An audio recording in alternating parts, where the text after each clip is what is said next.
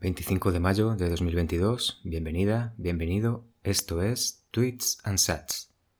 Como sabes, el tema estrella de esta semana, de este miércoles, no es otro que el lanzamiento de Tripping Ape Tribe, cuya ceremonia de iniciación se produjo ayer. Vamos con ello. En el primero de hoy vemos el cartel de todo vendido. A pesar de las dudas previas, la blockchain de Solana y el marketplace Magic Eden aguantaron con algún momento de saturación puntual, el volumen de peticiones generado durante el minteo de Tripping Ape Tribe, que colgó el cartel de Sold Out en menos de dos horas, sin dar opciones a quienes teníamos la ilusa esperanza de que quedase algún token libre para el minteo público.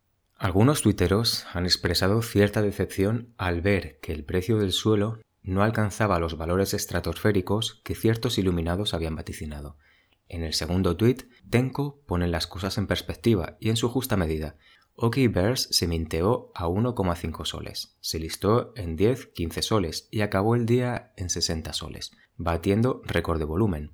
Luego bajó a 30 soles y desde entonces solo ha subido hasta alcanzar un valor actual de 200 soles. Tripping Ape se minteó a 3,25 y se listó en 60, subió a 90 y está en 50 ahora ha batido récord de volumen. Quizá a ciertos influencers se les están yendo las predicciones de la mano.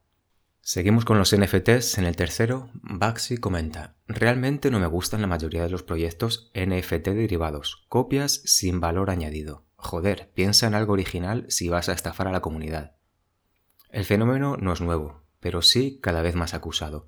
Cada día se lanzan decenas de proyectos copiados unos de otros literalmente, tanto que cuesta diferenciarlos del original y cuyo único objetivo es el de obtener un beneficio rápido para el desarrollador y confundir a la parte de la comunidad con menos experiencia.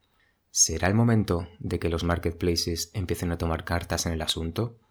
Cambiamos de tema en el cuarto.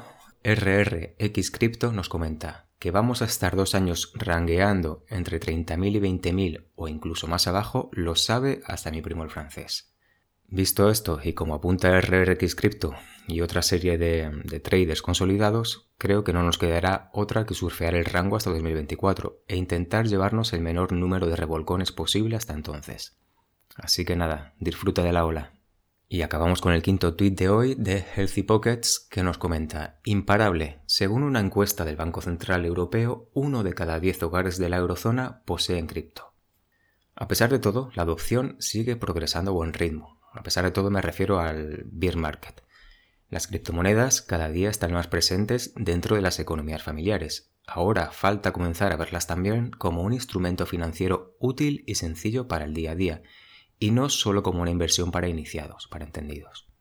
Antes de finalizar, me gustaría recordarte que estás escuchando el podcast y que también puedes suscribirte a la newsletter. Te voy a dejar el enlace en la descripción de este mismo podcast para que, bueno, si te apetece te suscribas y así pues tienes todos los tweets a mano con sus gráficos y las imágenes y, bueno, y todo lo que acompaña un tweet, lógicamente.